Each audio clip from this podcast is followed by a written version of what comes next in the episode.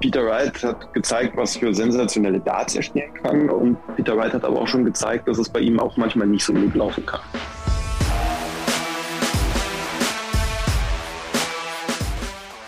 Hier ist Checkout, der Darts Podcast mit Kevin Schulte und Christian Rüdiger. Folge 205 von äh, Checkout, der Darts Podcast, powered by Sport 1. Heute geht's äh, wieder richtig ab hier im Podcast. Wir analysieren die entscheidenden Tage und vor allem das denkwürdige Finale beim World Grand Prix in Leicester und blicken zusammen mit Florian Hempel voraus auf die European Darts Championship. Ich bin Kevin Schulte hier bei Checkout und grüße natürlich Podcast-Kollege Christian Rüdiger. Hi. Hallo Kevin, ich grüße dich. Die European Championship gibt es live bei unseren Freunden von Sport 1. Dort findet ihr natürlich auch unseren Podcast, genauso wie auf allen gängigen Podcast-Plattformen, die es uns so gibt, ob äh, Spotify, Apple Podcasts, äh, Google Podcasts. Äh, danke euch fürs Einschalten, fürs Zuhören. Das motiviert uns natürlich auch immer wieder aufs Neue, hier in dieser Frequenz und Aktualität auch neue Folgen zu veröffentlichen. Wir hatten jetzt die letzte Episode gemacht nach dem Viertelfinalabend beim Grand Prix. Wir hatten dann die zwei Halbfinals unter das Motto gestellt, zwei Fa äh, Waliser, zwei klare Favoriten gegen zwei Außenseiter. Letztlich ist es dann auch das erwartungsgemäße Finale geworden. Price gegen Clayton. Price hat sich durchgesetzt mit einem 4-2 gegen Bunting nach 0-2 Rückstand. Sprechen wir gleich nochmal explizit drüber. Clayton hatte relativ souverän gewonnen, ergebnismäßig 4-1 gegen Danny Noppert. Im Finale dann Johnny Clayton, der Champion, 5-1 gegen Gervin Price. Ihr werdet es mitbekommen haben, war sicherlich ein denkwürdiges Endspiel. Auch darüber sprechen wir jetzt gleich. Ich würde aber vielleicht erstmal vorweg so, so, so ein kleines allgemeines Fazit einholen und auch austauschen. Das Turnier bot ja sehr viele Geschichten, würde ich sagen, aber nicht immer die besten Darts. Klar, das Finale war à la Bonheur qualitativ, aber vieles war auch ein bisschen zäh. Man hat natürlich nicht die Average, die man so sonst von den Major-Turnieren kennt, liegt aber am äh, besonderen äh, Double-In, Double-Out-Modus.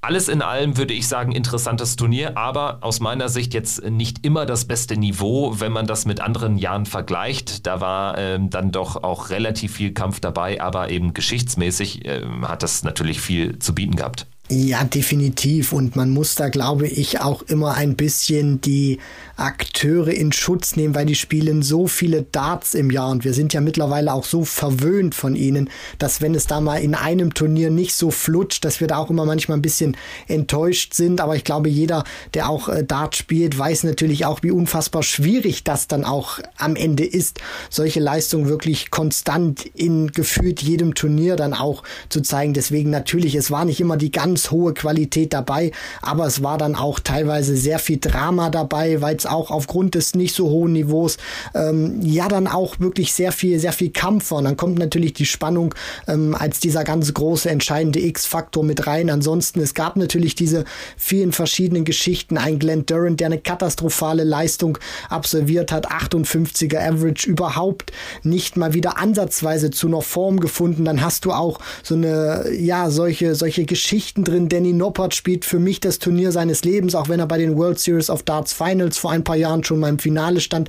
Aber dieses Turnier hat alles in Schatten gestellt. Ian White hat große Kampfqualitäten gezeigt. Um Gary Anderson muss man sich Sorgen machen. Gabriel Clemens, finde ich, war wieder ein Schritt nach vorne. Aber man muss dann natürlich auch sagen, aus deutscher Sicht bin ich trotzdem enttäuscht, dass es nicht geklappt hat gegen Vincent van der Voort. Dann hast du Michael van Gerven, Peter Wright, in der ersten Runde rausgehen. Van Gerven auch mit, mit diesem, ja, äh, Stampfgate, so möchte ich es mal bezeichnen. Also dieses Turnier hat wirklich schon sehr, sehr viel an Gesprächsstoff abseits des Okis natürlich auch geboten. Deswegen kleiner Teaser an dieser Stelle soll erlaubt sein. Wir sprechen natürlich auch mit Florian Hempel nochmal kurz über den World Grand Prix. Er hat das äh, Ding ja auch mit kommentiert. Äh, allgemein natürlich sein Fokus jetzt auf der EM, weil er ja dort mit dabei ist. Aber natürlich wird der Grand Prix und auch dieses Michael van Gerven Stampfgate, wie du es äh, so schön bezeichnet hast, ähm, wird da gleich nochmal Thema sein. Aber ähm, wir sprechen jetzt auch erstmal natürlich noch über die entscheidenden Abende in Leicester. Halbfinalabend Clayton Nopp Noppert 4-1, Bryce Bunting 4-2. Und ähm, im Prinzip beschreibt dieser Halbfinalabend ganz schön, äh, was so gefehlt hat. Also es war jetzt nicht immer hochklassig, gerade auch von Gervin Price war das jetzt kein äh, sportlich brillantes Turnier. Also es klingt am Ende natürlich doof, wenn wir hier immerhin über einen Finalisten sprechen, aber ähm, sein Anspruch ist, glaube ich, dann schon ein anderer. Also die erste Partie gegen Michael Smith war à la Bonheur, die war richtig stark mit einem 100er Average, aber danach, ja, war er einfach vom, vom Timing her häufig gut, ähm, hat ähm, manchmal auch ein bisschen Glück gehabt, gehört auch zu weit dazu, aber äh, gerade im Halbfinale war das einfach mehr, mehr äh, Krampf als jetzt irgendwie äh, spielerische Brillanz. Und man muss da sagen, also Price äh, habe ich hier an einer Stelle bei 0-2 in den Sätzen und ähm, einem ganz äh, tricky Moment im, im dritten Satz habe ich ihn schon mit eineinhalb Jahren rausgesehen tatsächlich. Also das sah nicht gut aus und vor allen Dingen äh, spielt da einfach eine Rolle, wie Price ähm, in dieser Partie agiert hat. Also er war irgendwie ein Getriebener ähm, dieser Gesamtsituation, hatte ich das Gefühl. Er hat sehr lange gebraucht, sich dann ähm, einen Moment zu holen, wo er dann auch mal was was rauslassen konnte, weil er, glaube ich, wirklich äh, so ein bisschen getroffen schien von der Resonanz des Publikums. Ja, und das hat mich auch, da muss ich ganz ehrlich sein, das hat mich auch überrascht, dass Price so reagiert. Versteht mich jetzt nicht falsch. Ich finde es egal, ob man einen Spieler mag oder nicht. Das ist immer das Schöne am Darts. Du hast eben nicht dieses, dieses Fußball, dieses Mannschaft gegen Mannschaft denken, wo sich dann die Gegner, äh, wo sich dann, sage ich mal, die Fans von Borussia Dortmund freuen, wenn Bayern-Spieler umgegrätscht wird oder eine rote Karte bekommt, sondern du gehst dann einfach bei einem Darts-Event hin, wenn an dem Abend vier Spiele sind, dann feuerst du einfach die acht Akteure an. Und bei Price hat mich so ein bisschen, sage ich mal, auch verwundert, dass er das so nah an sich herangelassen hat. Ich weiß nicht, ob das damit was zu tun hat, dass er inzwischen Back-to-Back Grand Slam Champion ist, dass er den Grand Prix ähm, als Titelverteidiger angegangen ist, dass er die Nummer eins der Welt ist, dass er der aktuelle Weltmeister ist. Weil früher, mir fällt da immer wieder diese Partie gegen Gary Anderson ein, wo er ja auch nicht nur Anderson, sondern auch das Publikum, sage ich mal, auch aufheizt. Da haben ihn ja diese Buhrufe nie gestört. Und jetzt, sage ich mal, kommen die, kommt er damit auf die Bühne, er macht das auch ähm, in dem Spiel zuvor, macht er das auch öffentlich. Das heißt, gibt natürlich den Berichterstattern, den Fans genug Futter und ist dann überhaupt nicht fokussiert. Also Stephen Bunting konnte wirklich diese ersten beiden Sätze, auch wenn das für ihn natürlich auch schwierig war, mit dieser Situation ähm, so umzugehen, relativ, äh, will ich es mal sagen, entspannt spielen, weil ja Price überhaupt nicht da war vom Kopf, überhaupt nicht fokussiert. Und dann gewinnt er diesen dritten wirklich auf der allerletzten Rille. Und gegen Ende wurde es dann erst besser. Aber dass Price das wirklich wirklich so nah an sich rangelassen hat, nachdem es ihn die vergangenen Jahre eigentlich überhaupt nicht zu interessieren schien, das hat mich schon ein bisschen verwundert. Ja, genau. Ich finde, die, die, äh, die Analyse geht in eine richtige Richtung, in eine interessante Richtung, weil genau das ist ja das Thema. Irgendwie ähm, haben wir alle gedacht, Gavin Price würde es eher sogar gotieren, dass die Fans gegen ihn sind. Ihn stachelt das dann noch mehr an. Aber es zeigt sich jetzt hier einfach ganz deutlich, dass da, glaube ich, jetzt auch das Maß bei ihm voll ist oder voll war. Und ähm, er das auch äh, nicht mehr so richtig äh, akzeptieren äh, will und, und kann. Und ähm, ganz ehrlich, muss auch sagen, sollen sie ihn ausbuhen beim Walk-On und so. Und ich glaube, da bewegt ihn, da, da kann er dann am Ende auch drüber hinwegsehen. Aber ähm, wenn, wenn die Fans eingreifen in das Spiel ähm, hinsichtlich dessen, wenn sie einen Spieler ausbuhen, während ähm, die entscheidenden Doppel ähm, am Start sind bei dem betreffenden Spieler, das finde ich dann immer schwierig. Dann kommen wir nämlich wieder auf die Diskussion zurück, die wir immer führen nach Turnieren auf der European Tour in Deutschland, wo wir das ganz häufig erlebt haben. Und da muss man sich auch ehrlich machen. Wenn wir das da kritisieren, ähm, dann müssen wir es hier auch kritisieren, das ist doch klar. Also auch das äh, oft gelobte englische Publikum ähm, hat äh, jetzt hier kein Ruhmesblatt verdient, finde ich. Also das muss ich sagen. Im, im Halbfinale gegen Stephen Bunting, klar, das ist ein absoluter Pub Publikumsliebling, aber am Ende, das war ja schon bezeichnend, wie er dann quasi der unterlegene Stephen Bunting den siegreichen Gavin Price äh, sichtlich trösten musste, als äh, der, der Handshake dann stattfand. Also da muss ich auch sagen, das war einfach vom Publikum auch keine gute Performance. Nein, und da muss man sich dann auch wirklich, sage ich mal, äh, zügeln oder vielleicht dann auch mal die Leute, die dann nebenan sitzen, sagen, ey, so geht das nicht, weil das war ja auch ein Riesenthema gewesen auf Twitter, dieses ähm, Thema da um Gervin Price, diese Buhrufe, Danny Baggish unter anderem hat sich ja auch auf Twitter geäußert, hat auch gesagt, dass das überhaupt nicht geht, dass er wirklich hinter Price steht.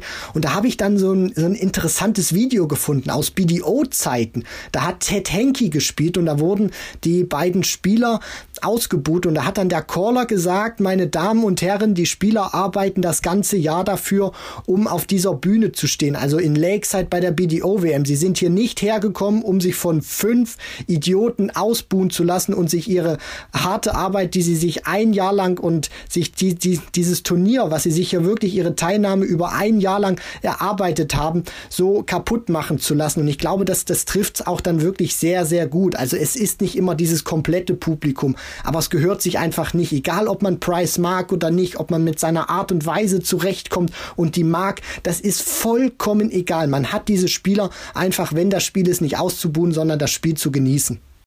Was jetzt in, im Fall von Gervin Price an, in dieser Woche oder an diesem Wochenende äh, in Leicester ähm, äh, noch, noch hinzukommt, ist, dass er ja dem Publikum auch nichts angeboten hat. Also vielfach war es ja auch so, dass Gervin Price auch regelrecht das provoziert hat, diese Reaktion. Und da sage ich dann auch nichts. Ne? Aber jetzt war es einfach, es war ein ganz normaler Spielverlauf und es waren dann ganz normale Situationen, wo dann eben konsequent geboot wurde, äh, wenn es dann für Gervin Price wichtig wurde. Und das finde ich dann auch ein bisschen schwierig, weil das ist genau das, was, was wir häufig thematisieren ähm, bei kleineren Turnieren auf der European Tour und ähm, seltener jetzt bei diesen Events, aber hier war fiel es jetzt auf. Ich, ich, ich sage auch nichts, wenn das jetzt irgendwie mal punktuell passiert, wenn sich irgendwie die Spieler ähm, eine Überraschung erhoffen. Es steht irgendwie äh, 9 zu 6 äh, für einen auf äh, Best of 19, also äh, er steht da auf den Matchstarts und dann ist da so ein bisschen Tension natürlich, weil die äh, Fans vielleicht wollen, dass das Spiel noch ein bisschen dramatischer wird. Da sage ich nichts gegen, aber wenn das immer passiert, permanent passiert und so war im Halbfinale, dann äh, habe ich ein Problem damit. Gut, ähm, machen wir aber einen Haken hinter diesen Freitagabend und kommen jetzt vor allen Dingen mal auf das Finale zu sprechen, denn da gibt es ja auch noch die ein oder andere Geschichte zu erzählen. Was für ein Spiel, was für ein Match von Johnny Clayton, das beste beste Match in seiner Karriere und ich wage mal zu behaupten, also da muss schon einiges passieren, dass es noch ein besseres geben wird. Und ganz ehrlich, wenn ich ein Spiel sehen wollen würde, ähm, in Dauerschleife, dann wäre es, glaube ich, diese Partie, also World Grand Prix mäßig, Double in, Double out. Das hatte einen unfassbaren Drive. Gervin Price, muss man auch sagen, war bärenstark und trotzdem verliert er 1 zu 5. Was für ein Match. Ja, und wenn man sich dann natürlich auch mal anguckt, wo Price dann natürlich auch hergekommen ist. Ich meine, er hat ja jetzt diese Anfangsphase nicht unbedingt so gut gespielt und Johnny Clayton konnte da aus meiner Sicht wirklich nochmal deutlicher herausstechen, weil er ja in dieser Anfangsphase zum Beispiel die ersten vier Darts, die er beim Reinkommen wirft, trifft er allesamt. Also der hat auch wirklich eine super Quote, hat Price direkt unter Druck gesetzt, der war noch nicht so richtig drin gewesen in dieser Partie und was für mich, glaube ich, auch sehr, sehr lange in Erinnerung bleiben wird. Das ist dieser dritte Satz, wo sie für mich wirklich galaktisch spielen. Also das ist für mich einer der besten Sätze, die beste Sequenz, die ich im Darts jemals gesehen habe oder vielleicht auch jemals sehen werde. Ich meine, Price spielt 115 in diesem Satz, Clayton 111 bei Double In, Double Out. Ich meine, Stephen Bunting hat einen 99er Average in seiner ersten Runde gegen Gurney gespielt. Das wäre, wenn wir es mal straight in Double Out rechnen, das wäre über 110 gewesen. Da kann man sich mal ausrechnen, was die beiden da gezockt haben in diesem Satz. Und dann natürlich auch Clayton, der die 170 checkt. Ein Leg später steht Price nach neun Darts bei 24, kann den 10 Darter spielen. Und Johnny Clayton checkt nach der 170 die 164 und gewinnt dann auch noch diesen Satz im Decider mit ähm, und geht dann mit 3 zu 0 in Führung. Also dieser Satz, der war wirklich so affengeil. Den könnte ich mir jeden Tag, du hast das Wort Dauerschleife schon benutzt, den könnte ich mir wirklich rauf und runter immer und immer wieder anschauen. Ja, vor allen Dingen diese Back-to-Back High Finishes 170, 164, also das höchste und das dritthöchste Finish, was es im Darts gibt. Ich meine, der hat an diesem Abend, ich glaube, es waren am Ende fünf High Finishes gespielt, davon die 170, die 164. Und ganz ehrlich, diese Statistik, die reicht für ein ganzes Turnier im Normalfall. Und der spielt das an einem Abend in seinem größten Match bisher, in seinem wichtigsten Match, weil es eben jetzt auch der erste Ranking-Major-Erfolg ist für Johnny Clayton, nachdem er ja den World Cup an der Seite von Gervin Price, an, an der Seite seines Kumpels gewonnen hat in 2020, nachdem er in diesem Jahr das Masters gewonnen hat und ähm, auch die Premier League gewonnen hat. Also er ist jetzt vierfacher Major Champion. Da gibt es auch nicht viele Spieler in der PDC. Also Johnny Clayton hat sich da binnen gut 14, 15 Monaten wirklich in eine unglaubliche Phalanx gespielt. Das ähm, hätte ich ihm so nicht zugetraut. Wir wussten alle, dass da in ihm was äh, schlummert. Aber dass der jetzt so durch die Decke geht, das ist irgendwie auch so die Geschichte dieser, dieser ähm, letzten zwei Jahre. Also wir haben mehrere Spieler gesehen, die auf einmal wirklich einen schnellen Breakthrough-Moment hatten. Also ich denke da an José de Sousa, der dann auch sein Major-Turnier gewinnt. Ich denke da auch an Nathan Espinel, ist jetzt auch noch nicht so lange her. Und Johnny Clayton gehört auch dazu. Ich meine, der war jetzt auch äh, jahrelang eher wirklich ein Spieler, ja, Platz 16 bis 20, hat sich jetzt ein bisschen hochgemausert, aber im Ranking wurden diese drei Major-Titel bislang ja noch nicht abgebildet, jetzt aber schon, jetzt ist er die sieben der Welt und äh, man schaut sich hier beim Grand Prix das Favoritensterben in Runde 1 an, also das ist so ein enges Feld geworden und ähm, das finde ich wirklich, wirklich, wirklich spannend zu sehen. Also wie, die, wie sich die PDC in den letzten zwei Jahren ähm, entwickelt hat, in der Zeit, wo einfach Michael van Gerven nicht mehr die unangefochtene ähm, Top-Adresse im Dartsport ist. Und es zeigt ja auch, finde ich, sehr gut oder macht ja auch äh, Hoffnung, gerade auch aus deutscher Sicht, dass sowas dann natürlich auch ähm, hierzulande passieren kann. Ich meine, bei Espinel das hatte auch niemand auf dem Zettel, dass der dann plötzlich die WM spielt, Price in Runde 1, in, in seinem Auftaktmatch, besser gesagt in Runde 2 dann natürlich rausnimmt. Für Price war es das Auftaktmatch gewesen, als frisch gebackener Grand Slam Champion, dann das Halbfinale spielt bei der WM und danach natürlich den UK Open Sieg folgen lassen kann. Also das hätte einer sechs Monate zuvor vor der WM hätte das nie einer geglaubt, wenn man da gesagt hätte, Espinel kommt ins Halbfinale, gewinnt dann die UK Open. Und bei, bei Johnny Clayton war es ja auch so. Ich meine, der gewinnt drei Major-Turniere in einem Jahr und der gewinnt das, wenn wir jetzt mal dieses Live-Ranking auch ein bisschen ähm, wegschieben, dann gewinnt er ja wirklich auch drei Turniere, wo er nicht, wo er, wo das Turnier begonnen hat, nicht in den Top 10 der Welt war. Und das finde ich ist auch nochmal so eine, so eine Überraschung, dass es ein Spieler schafft, der außerhalb der Top 10 steht, das Masters zu gewinnen, die Premier League und den Grand Prix in einem Jahr. Und ich meine, wir haben ja noch ein paar Major-Turniere. Das ist wirklich schon atemberaubend und zeigt natürlich auch diese Qualität dahinter, die da auch nachkommt, dass eben nicht nur die gewohnten Namen mittlerweile zuschlagen, sondern auch Spieler, die außerhalb der Top 10 stehen, vielleicht sogar außerhalb der Top 16, diese ganz großen Dinger wirklich gewinnen können und die auch verdient gewinnen können, ohne dass irgendwie äh, die Gesetzten, die ganz großen Jungs einen schlechten Tag haben oder vielleicht früh ausscheiden. Dimitri Vandenberg, der fehlt jetzt sogar noch in der Aufzählung von uns. Ne? Also wir hatten Espinel de Sousa Clayton jetzt genannt. Dimitri Vandenberg, auch äh, aktuelle Fünf der Welt. Also das ist äh, sehr, sehr interessant und sehr, sehr gut auch für den Dartsport, wie sich das Ganze entwickelt hat und äh, wie unberechenbar auch so Turniere, Major-Turniere jetzt mittlerweile geworden sind. Gut, ähm, ich würde sagen, wir können im Prinzip einen Haken hintermachen hinter den Grand Prix. Wir hatten ja auch schon über die Leistung von Gabriel Clemens ausführlich äh, gesprochen in äh, der der ähm, Ausgabe nach der ersten Runde. Er ist ja rausgegangen gegen Vincent van der Voort mit 0 zu 2. Ähm, vielleicht ganz kurzer Take dazu noch von dir ähm, mit ein bisschen Abstand. Also ja, sicherlich bitter, wenn man sich jetzt den Turnierbaum anschaut. Van der Voort danach glatt 0-3 gegen Noppert rausgegangen. Noppert danach mit Ian White auch einen machbaren Viertelfinalgegner gehabt. Also da wäre vielleicht was möglich gewesen. Und trotzdem, weil du es auch gerade ansprichst, man, man kann immer noch hoffnungsfroh sein, dass irgendwann dieser eine Moment kommt, wo es dann mal richtig richtig, richtig weit geht, weil ich glaube, das ist ja das, was Gabriel noch ein bisschen fehlt und ähm, was, was Max Hopp ja damals gelungen ist mit dem EM-Halbfinale. Max Hopp konnte es nicht ummünzen. Ich glaube aber, dass Gabriel Clemens dieser Moment wirklich dazu verhelfen würde, dass er dann nochmal anders wahrgenommen würde und dass er dann nochmal noch eine bessere Rolle in der PDC in der Spitze spielen kann. Ja, und bei Max Hopp, ähm, nur um das ganz kurz zu sagen, hatte man ja auch gesehen, sag ich mal, was diese, dieses Halbfinale bei der EM ja damals auch, sag ich mal, für ähm, Vorerkrankungen praktisch hatte. Also hatte er ein Pro-Tour-Event gewonnen, dann hatte er ähm, ein European Tour-Event gewonnen von Saarbrücken und das hat ja dann auch dazu geführt, dass er dann auch so stark war und ins Halbfinale einziehen konnte. Also das hatte ihm dann auch wirklich diesen Moment, diesen Schub gegeben, den man sich erhofft hat. Und bei Gabriel Clemens Clemens, die Leistung war jetzt, fand ich, auch stabiler gewesen. Natürlich hat Vincent van der Voort ein gutes Match gespielt. Die Leistung von Gabriel hat mir alles in allem gefallen. Das war okay. Das war jetzt nicht äh, besonders gut, aber es war jetzt auch nicht mega schlecht und ich glaube, dass man auch einfach mittlerweile so in Deutschland, sage ich mal, auch in dieser Position sein kann, da wir jetzt auch viele gute Spieler haben, zu sagen, man ähm, freut sich natürlich, dass er dabei ist, aber dabei sein, sage ich mal, sollte uns nicht mehr allzu lange erfreuen und die, die Spieler natürlich auch nicht. Mein Gabriel Clemens wollte schon in die zweite Runde einziehen und die Ansprüche hat er dann auch, dass wir dann natürlich auch, sage ich mal, ein bisschen vielleicht selbstbewusster werden in der, in der Außendarstellung, dass wir dann auch mal uns vielleicht ein bisschen mehr über Niederlagen von Deutschen in Auftaktrunden ärgern.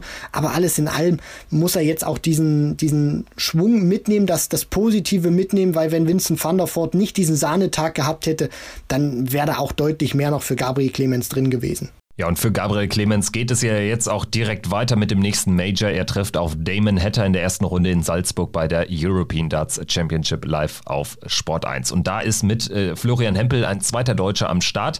Und unter anderem darüber werden wir mit ihm sprechen, beziehungsweise haben wir mit ihm gesprochen. Wir haben das Gespräch hier unmittelbar vor dieser Aufzeichnung aufgezeichnet. Und ich würde sagen, ja, feuerfrei, viel Spaß mit den nächsten rund 30 Minuten mit Florian Hempel. Wir haben ihn jetzt schon zum dritten Mal hier im Podcast bei Checkout zu Gast, den Tourkarteninhaber, Super League-Finalisten und EM-Teilnehmer Florian Hempel. Hi, grüße dich, Flo. Ja, hi, freut mich auch, äh, wieder dabei sein zu dürfen. Und äh, ja. Wie, wie, geht's dir denn aktuell? Wie läuft's an Bord? Wie, wie läuft's im Training jetzt ähm, ein paar Tage vor EM-Start? Ähm, ja, also am Trainingssport läuft's gut. Ähm, da, äh, ja, also am Practice-Sport läuft's eigentlich immer ganz gut, muss man ganz ehrlich sagen. Ähm, ja, und Wochenende habe ich auch einiges an Turnieren gespielt und da lief es auch ganz gut, äh, durchweg Turniersieger eingefahren. Ähm, ja, also von daher, äh, mir geht's sowieso gut und ich freue mich natürlich riesig auf die EM. Da geht's ja jetzt äh, in die voll in die Woche. Wie ist da so dein Trainingspensum jetzt vor so einem großen Turnier? Wird das nochmal erhöht? Gib uns da mal einen kleinen Einblick. Ähm, nee, es wird tatsächlich nicht erhöht. Also ich habe mir jetzt äh, mein Training noch ein bisschen umgestellt, weil ich ja normalerweise immer viel vormittags trainiere. Ähm, Gerade in Hinblick auf die Super Series und so weiter, die ja auch immer um 12 Uhr startet. Für mich ist es einfach wichtig, einen guten Biorhythmus zu haben, dass ich einfach auch wirklich die besten Darts zur selben Zeit am äh, spielen kann. Und dementsprechend passe ich dahingehend mein Training an. Natürlich trainiere ich weiterhin vormittags, aber stehe derzeit auch sehr viel abends an Bord, weil mein Spiel gegen Peter Wright ist halt auch eigentlich äh, relativ spät. Ich glaube irgendwie 22, 30 irgendwie. Ähm, und von daher trainiere ich natürlich zum Abend hin und versuche auch das Ganze irgendwie so ein bisschen zu strecken, dass halt äh, an dem Tag, wo mein Spiel ist, ich auch einfach äh, genau zum Abend hin eigentlich on point sein kann. Wie weit im Voraus ähm, veränderst du dann gegebenenfalls auch den Rhythmus, um dich dem anzupassen? Also ähm, wie, wie kann ich mir das vorstellen? Ähm, naja gut, in den letzten Wochen war ja eigentlich für mich nur European Tour und ähm, man wusste natürlich durch die Auslosung nicht, spielt man 13 Uhr, spielt man 19 Uhr oder 23 Uhr.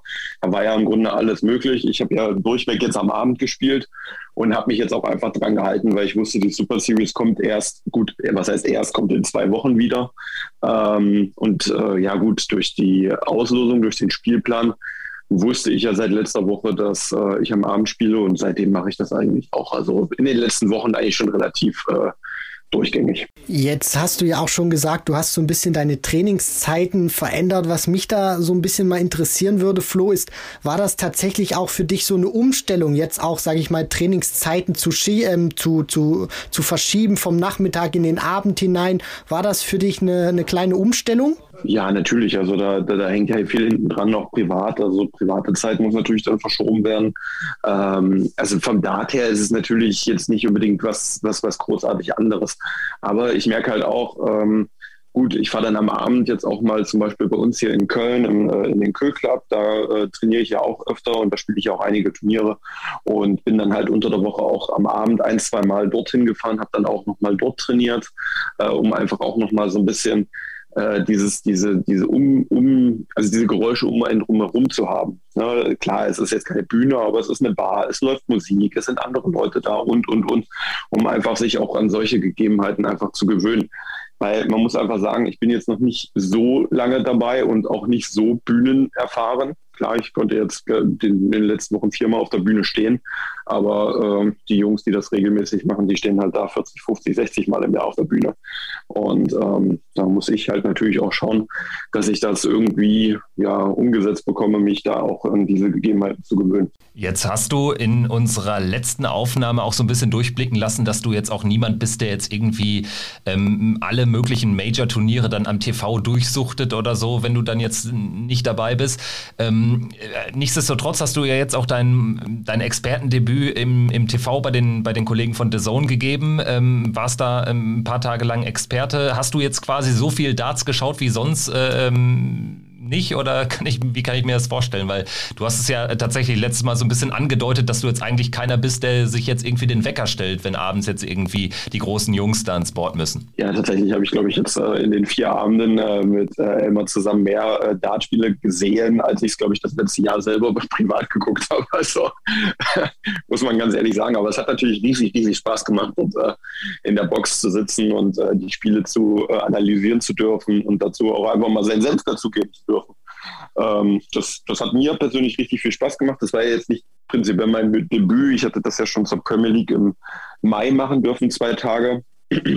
Und ja, werde das auch in Zukunft äh, wieder machen. Also ich habe jetzt schon wieder Anfragen bekommen für eventuell für die World Series, aber da ist ja noch nicht klar, ob ich das, äh, ob ich mich dafür äh, qualifiziere. Äh, sollte ich mich dafür nicht qualifizieren können, äh, werde ich wohl wieder in der Box sitzen. Aber auch die Kollegen von äh, Sport 1 haben angefragt, für den Grand Slam auch gleiches Prozedere, qualifiziere ich mich, setze ich natürlich nicht in der Box, sondern spiele und werde analysiert. Weiß nicht, ich weiß jetzt auch nicht so ganz, was besser ist. Aber naja, ähm, ja, nee, das äh, sieht so aus, ja. Ja, wir würden uns natürlich freuen, wenn wir dich nicht am Kommentatorenplatz sehen und hören würden, sondern wenn wir dich tatsächlich auf der Bühne sehen würden. Das würde uns wirklich sehr freuen, Flo. Ja, das war jetzt auch nur aufs Analysieren oder analysiert werden bezogen. Also ich freue mich natürlich auch viel mehr, wenn ich da spielen darf, gerade im Hinblick auf die Tourcard, auf, äh, auf die Order of, äh, im Hinblick auf die Order of Merit. Und äh, ja, ich bin ja auch äh, Dartspieler und nicht äh, hauptberuflich Experte. Aber ich sag mal so, hast auf jeden Fall einen guten Fallschirm, falls es da mit der Qualifikation nicht klappen sollte für, für ähm, den Grand Slam zum Beispiel. Da gibt es ja auch einige Dartsabende und mit Basti Schwele da zusammen am Mikro macht es ja sicherlich auch Spaß. Ähm, dann äh, vielleicht aber trotzdem ein paar äh, Sätze von dir vielleicht auch ähm, äh, zu, den, zu den sportlichen Leistungen der Jungs da ähm, ähm, beim Grand Prix. Du hast es ja jetzt, äh, wie gesagt, mit kommentiert. Ähm, du hast unter anderem ja auch dieses Michael van Gerven gegen Danny Noppert Match äh, gesehen, wo es ja auch durchaus, ja, brenzlig wurde, brisant wurde. Du hast jetzt äh, zwar jetzt nicht äh, den, den finalen Abend geschaut, aber was bleibt so äh, für dich hängen vom World Grand Prix? Also der World Grand Prix ist ja generell durch den Modus natürlich was, was ganz Besonderes im Turnierkalender. Also Double In, Double Out ist ja das einzige Turnier, wo das so wirklich gespielt wird. Und ähm, es ist natürlich auch unfassbar schwer, sich äh, darauf einzustellen. Also für jeden Dartspieler. Wenn du 365 Tage im Jahr, sage ich mal, immer das Gleiche machst, deinen Matchplan auf 501 äh, Straight In, Double Out hast und auf einmal sollst du eine Woche lang Double In spielen, dann musst du das auch im Kopf erstmal so richtig hinbekommen. Und weil man hat ja auch gesehen, ähm, ich glaube, in der ersten Runde sind äh, sechs von Top 10 Spielern äh, oder sechs der Top 10 Spieler rausgegangen. Ähm, das sieht man ja in den anderen Turnieren jetzt nicht unbedingt regelmäßig und so häufig. Und das macht den Modus natürlich interessant, aber halt auch tückisch, weil auch Jungs ähm, wie zum Beispiel Danny Noppert oder Jungs wie auch Darius Labanauskas, die jetzt in der Weltrangliste nicht ganz vorne mit dabei sind, nicht unter den Top 16 stehen, dann halt auch mal die Chance haben, in so einem Turnier relativ weit zu gehen und sich natürlich auch eine super Ausgangsposition für das restliche Jahr zu, ähm, ja, zu erarbeiten. Ähm, ja, aber es hat natürlich auch Spaß gemacht zu gucken, gerade äh, Double In was mir aufgefallen ist, es sind sehr, sehr viele Spieler auf die Doppel 16 reingegangen. Also der neuen Data, den haben wir ja fast gesehen von MVG. Ähm, auch fast gesehen, glaube ich, von, also ein paar Mal sieben Perfekte waren ja dabei. Ähm, ja, aber wenn die Jungs natürlich über Doppel 16 reingehen, dann äh, sieht man den natürlich nicht, nicht, nicht so häufig, beziehungsweise die Wahrscheinlichkeit nicht so da. Und ähm, ich würde aber persönlich, glaube ich, auch über diese Doppel 16 reingehen. Mir wäre der neuen Data auch relativ egal. Ja, und ein Spieler, der ja auch über die Doppel 16 sehr häufig reingegangen ist, das war Johnny Clayton. Ich meine, im Finale in den ersten beiden Sätzen gefühlt kaum ein Dart wirklich beim Reinkommen an dieser Doppel 16 vorbeigeworfen. Und dann gewinnt er das Ding mit 5 zu 1 gegen den aktuellen Weltmeister. Äh, Nochmal ein paar Worte dazu, Flo, weil du ihn ja auch kommentiert hast. Du hattest ihn ja auch gesehen in den ersten Runden im Finale jetzt vom, vom, vom ähm, TV-Bildschirm, also nicht mehr von, von der Box aus in, bei bei The Zone. Aber wie beeindruckend war jetzt für dich so in, im Nachbetracht diese Leistung von Johnny Clayton? Also ich habe ja ähm, das Spiel von ihm äh, gegen José de Sosa ähm, äh, gesehen und kommentiert und äh, das, das ist bei mir eigentlich im Grunde hängen geblieben, äh, wie unfassbar konstant er in diesen Checkouts war. Er holt ja hinten raus, glaube ich, von den letzten fünf Legs, glaube ich, vier durch ein High-Finish, 112, 110, 106, 101. Klar sind das nicht so die mega großen äh, Finishes, also es ist jetzt keine 160, 170. Ähm, aber das musst du halt auch erstmal in so einer Situation machen. Sofort reinkommen und dann hinten raus unter Druck die Dinger so regelmäßig in, in diesem Bereich wegzunehmen. Und da hat man halt auch gemerkt, äh, ja, der Herr Clayton, der hat da auf jeden Fall Lust drauf und der möchte jetzt auch endlich seinen ersten Major-Titel holen, der halt auch für die Order of Merit was bringt. Ich meine, er hat ja das Masters gewonnen, der hat ja auch den Premier League-Titel gewonnen, also der hat ja schon große, große Turniere gewonnen, aber das sind alles Turniere, die ihn in der Weltrangliste nicht nach vorne katapultiert haben. Deswegen war er ja, glaube ich, auch Premier League-Champion und nicht mal in den Top 16 der Welt. Jetzt ist er Top 10. Ich glaube, auf Nummer 7 ist er jetzt, richtig? Genau. Ja, genau, hat sich auf, auf Platz 7 vorgearbeitet und ich glaube, es ist halt einfach ein Spieler, der gehört halt auch einfach da vorne hin. Äh, vielleicht noch, ein, noch eine Frage zum, zum Grand Prix, bevor wir dann über, über deine Ambitionen auch ähm, bei der EM sprechen wollen. Ähm, weil du es ja auch kommentiert hast, ähm, die Partie Michael van Gerven gegen Danny Noppert, ich hatte es eben schon mal angesprochen, durchaus brisant natürlich, nicht nur wegen des Ausgangs 2-0 für Noppert, ähm, aber äh, es gab ja dann am Ende auch keinen Handschlag und ähm, Noppert hat ja irgendwie Michael van Gerven äh, bezichtigt, dass er da immer mit den Füßen gestampft hat, wenn es dann ähm, entscheidend wurde, wenn er auf die Doppelfelder geworfen hat. Jetzt konnte man das äh, den TV-Bildern am Ende aber nicht wirklich entnehmen. Äh, als jemand, der jetzt selbst schon auch ein paar äh, Mal auf Bühnen gespielt hat, auf der European Tour zum Beispiel, ähm, kannst du dir das erklären, dass es da irgendwie offensichtlich dann vielleicht auch so ein paar Wahrnehmungsprobleme gibt, dass dann wahrscheinlich die Wahrheit eher in der Mitte liegt von, von beiden Aussagen? Also wie, wie blickst du da im Nachgang drauf? Ähm, also ich habe mir das jetzt auch noch ein paar Mal angeguckt. Wir haben es ja auch äh, ein paar Mal uns auch dann in der Sendung noch angeguckt und äh, zu sehen ist da nichts. Ähm, ich glaube halt auch einfach, also Michael van Gerven ist bisher immer ein großartiger Verlierer gewesen, ein, ein Mann, der eigentlich viel Wert auf Fair Play setzt. Da gibt es sicherlich immer mal irgendwelche Situationen machen und tun was man nicht wahrnimmt. Und das ist auch okay und das soll auch so sein. Das, das gehört irgendwie auch dazu. Aber ich glaube nicht, dass er irgendwie auf der Bühne mit Absicht irgendwo rumgestampft hat. Sicherlich hat Danny Noppert irgendwo ein Stampfen wahrgenommen, aber man muss halt auch bedenken, das ist eine Holzkonstruktion. Das ist eine Bühne, die nicht, also es ist jetzt nicht irgendwie so, dass man da irgendwie auf einer richtig durchgebauten Plattform ist, sondern das ist halt einfach eine Bühnenkonstruktion. Und da kann es natürlich sein, dass irgendwo gewisse Punkte auf der Bühne sind, wenn man da einen Schritt hin macht, dass es dann halt einfach federt. Ich hatte genau dieselbe Situation ähm, oder beziehungsweise dieses Gefühl, als ich gegen Stephen Bunting gespielt habe in Gibraltar. Und da habe ich geworfen und ähm, bei mir lief es und bei ihm lief es nicht so. Und auf einmal läuft er dreimal nach hinten und jedes Mal hat es gefedert. Und ich habe mir gedacht, hm, macht er das mit Absicht oder macht das nicht? Ich habe mich davon aber nicht beirren lassen, habe einfach weitergespielt, habe dann einfach mal geguckt, was noch so passiert. Und danach ist es nie wieder passiert. Ich glaube einfach, da gab es einfach auf der Bühne einen Punkt, der einfach ein bisschen, ich will nicht sagen instabil ist, aber irgendwo, wo einfach die Bühne etwas federt. Und das hat einfach Danny Noppert in dem Moment wahrgenommen. Und Michael van Gerven hat dieses diesen Punkt auf der Bühne vielleicht immer wieder betreten, weil man hat immer wieder denselben Ablauf, man versucht immer wieder dieselben Wege zu gehen. Ja, und vielleicht hat Danny Noppert das einfach in dem Fall so wahrgenommen. Ja, aber viel interessanter fand ich es, dass Michael van Gerven sich halt so krass davon hat beeindrucken lassen, dass äh, er dann in dem Leck direkt danach, äh, ja, mit, glaube ich, 45, 26 anfängt ja, das fand ich schon mehr beeindruckend. Kommt natürlich super aus der Pause raus mit acht Perfekten. Und man hat ihm das am Gesicht auch angesehen, dass er den neuen Data gerne gehabt hätte. Und ich glaube auch, da sind noch ein paar Worte gefallen hinter der Bühne.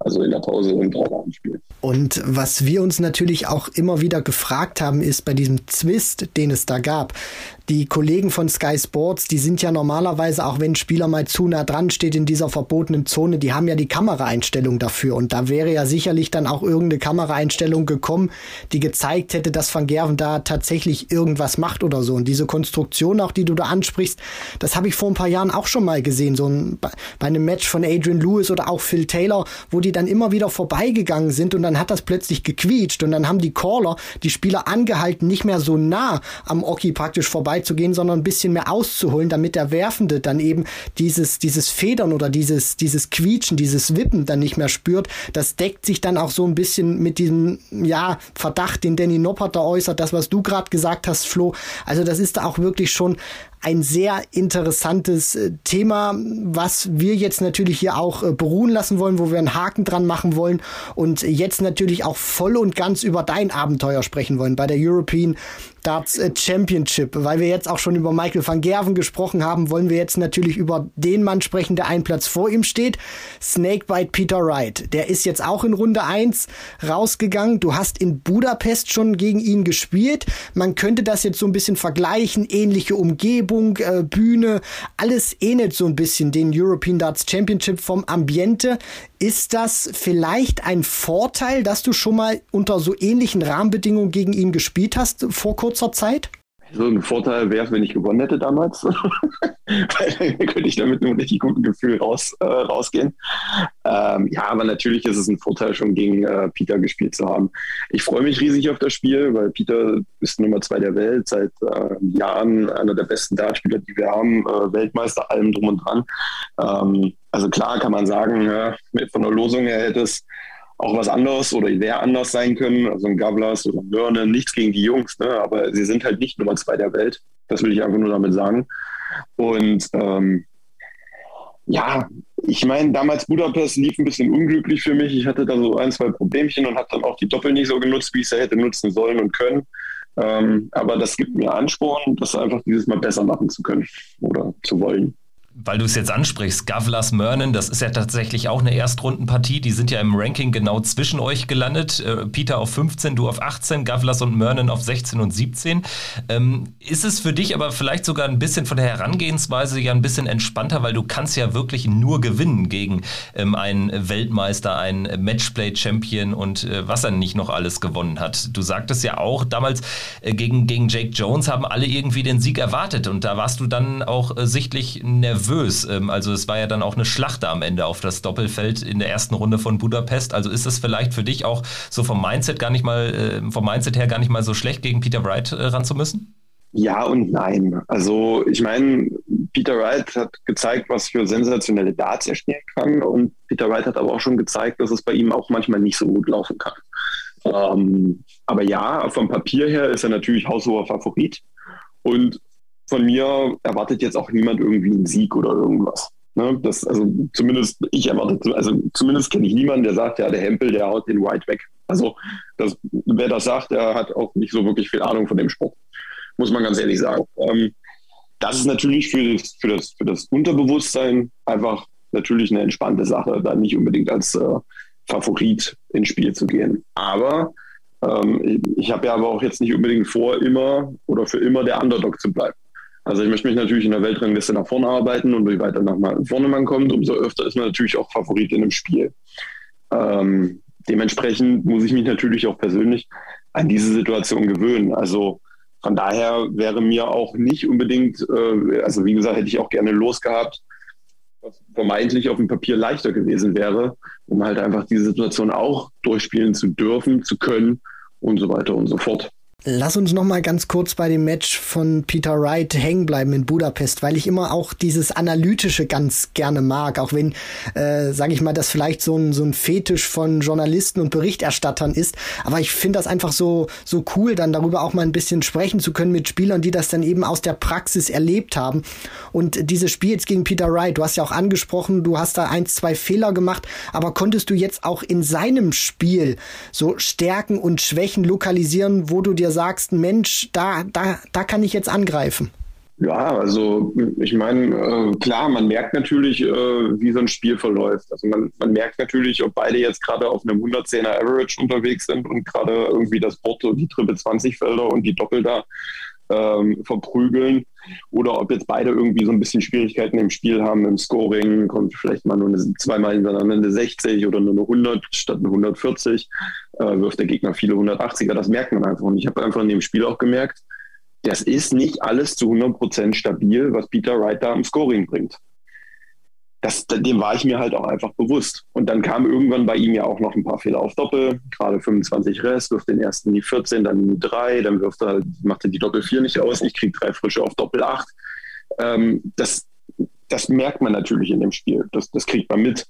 Ähm, und wenn sich eine Tür öffnet, also für mich öffnet sich dann halt in dem Fall einfach eine Tür, dann muss man halt auch einfach den Schritt durchmachen. Und das ist mir halt an dem Abend leider nicht gelungen. Wenn wir jetzt äh, nochmal vorausblicken auf deine Partie gegen Peter jetzt bei der EM, das ist natürlich dann noch ähm, ja, die größere Bühne, noch die größere Öffentlichkeit. Ähm, verspürst du da denn auch trotzdem eine besondere Anspannung noch als jetzt äh, zum Beispiel vor diesen beiden European Tour Events, die ja dann auch maßgeblich wichtig waren ähm, für, für jetzt die Qualifikation für die EM? Also spürst du auch äh, für dich, dass es jetzt irgendwie jetzt nochmal eine andere Qualität hat, eben weil es ein Major-Turnier ist, weil es überall übertragen wird, etc. pp? Das spielt in meinem Kopf gar keine Rolle im Grunde. Also ich meine, es ist eine Bühne, es sind Fans da, es wird übertragen äh, ob das Ganze jetzt bei, äh, ja, im, äh, nur im Pay-TV bei PDC TV gebracht wird oder ob das noch bei The Zone oder Sport 1 oder sonst wo gezeigt wird, das äh, im Grunde interessiert mich nicht wirklich, weil äh, es gucken so oder so Leute. Und ob das nur, weiß ich nicht, 5000 sind oder sagen wir mal 5 Millionen. Ne? Das ist mir prinzipiell für mein Spiel völlig egal. Natürlich ist es ein Major-Event, natürlich ist es eine Chance, Riesenchance, halt auch richtig schön Kohle einzuspielen für die Order of Merit. Das ist schon eher primär da, natürlich. Aber in erster Linie, ich freue mich einfach. Ich freue mich einfach dabei sein zu dürfen. Ich freue mich einfach, da in Salzburg auf die Bühne gehen zu dürfen und natürlich auch hoffentlich zeigen zu können, was ich kann. Also ist da jetzt auch, wenn ich dich richtig verstanden habe, kein zusätzlicher Druck dann auch dabei, den du dir jetzt im Vorfeld dieses Matches machst, wo du jetzt sagst, also ich darf auf keinen Fall ein frühes Break gegen Peter kassieren oder schnell mit zwei, drei Lecks irgendwie in Rückstand geraten, sondern du gehst da wirklich voll fokussiert rein und sagst dir, ich ziehe mein Spiel durch und dann werden wir dann auch sehen, was dabei herauskommt. Ja, richtig, genau. Also so kann man es ja auch nur machen. Und ich meine, wenn ich ein frühes Break kassiere, ähm, dann ja, habe ich halt auch noch dann noch ein bisschen Zeit, das Ganze noch zu reparieren. Ähm, genauso umgedreht. Also es kann ja auch sein, dass ich einen super Start erwische und vielleicht mit zwei oder drei Null in Führung gehe und Peter vielleicht gerade einfach noch, weiß ich nicht, gerade noch nicht so ganz auf der Bühne angekommen ist. Ähm, dann hat er auch noch genügend Zeit, das Spiel zu drehen. Und dann ist er halt jederzeit in der Lage, elf, zwölf Darts auszupacken. Ich kann das halt allerdings auch, nur ich muss es halt einfach zeigen. Und Peter zeigt das halt öfter, deswegen steht er halt auch da ganz oben und so regelmäßig da ganz oben und ist halt auch Weltmeister geworden. Ja, und äh, dem bin ich mir halt auch bewusst. Also mein Ziel ist es halt wirklich bestmöglich vorbereitet und total fokussiert auf die Bühne zu gehen, einen guten Touch zu erwischen, einen guten Start zu erwischen und dann ja im besten Fall das Spiel von vorne zu spielen. Kommen wir vielleicht dann jetzt nochmal weg von dem, von dem Match gegen, gegen Peter Wright. Ähm, generell, wenn wir jetzt auf die äh, Teilnehmer schauen bei dieser European Darts Championship, da fällt halt auf, es gibt sehr, sehr viele Debütanten, weil ja eben nur zwei Turniere den Ausschlag gegeben haben. Ich weiß noch, wir haben damals schon miteinander drüber gesprochen, auch so ein bisschen spekuliert, was passiert mit dem dritten Turnier. Jetzt ist klar, es ist so gekommen, wie damals auch so ein bisschen, ja, zumindest gewünscht, dass dieses dritte Turnier, diese dritte Qualifikation dann eben für das erste European Tour Turnier in 2022 zählt. Nichtsdestotrotz führt das jetzt eben in diesem Jahr dazu, dass zum Beispiel ein Johnny Clayton, also der amtierende Masters Champion, Premier League Champion und World Grand Prix Champion, gar nicht dabei ist. Also dem bist du schon mal einiges voraus, was die EM betrifft. Wie blickt man da so in, als Spieler drauf oder in Spielerkreisen? Also ist das ein Thema bei euch? Ähm, es wurde ja jetzt auch zumindest von Vincent van der Voort jetzt im Nachgang an seinen Erstrundensieg gegen Gabriel Clemens mal angesprochen und äh, kritisiert auch. Äh, wie blickst du da drauf? Ja, also ganz ehrlich, ich profitiere natürlich von dieser Situation. Also ich profitiere einfach von einem guten Qualifying Day, wo ich die drei Qualifikationen schaffe, wovon jetzt zwei gewertet werden. Selbst wenn drei gewertet worden wären, wäre ich halt auch ähm, ja, in einer guten Ausgangsposition gewesen. Ich profitiere natürlich sehr und das tun auch einige andere. Man muss aber, man darf aber auch nicht vergessen, ähm, es ist ein Turnier, was in den Kalender gehört und die PDC möchte das austragen. Und an irgendwelchen Richtlinien und an irgendwelchen Qualifikationsrichtlinien müssen sie irgendwie äh, sich halten. Und da haben sie sich jetzt einfach für die Order of Merit entschieden.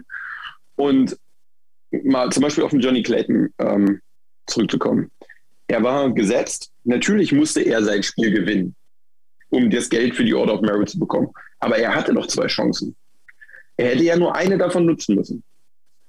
Dass es natürlich jetzt nicht so gekommen ist, tut mir natürlich leid und das ist natürlich dann auch echt schwierig. Aber er hatte ja zwei Chancen gegen den ungesetzten Spieler sich durchzusetzen. Und ich glaube, sein erster gesetzter Spieler war, glaube ich, Adam Gafflas. Und ich weiß gar nicht, gegen wen er als zweites gespielt hat.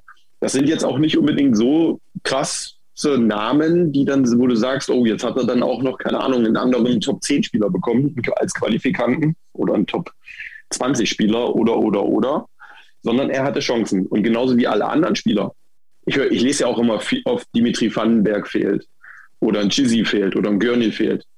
Die hatten genauso wie ich und alle anderen auch die Chance, sich zu qualifizieren. An einem Tag.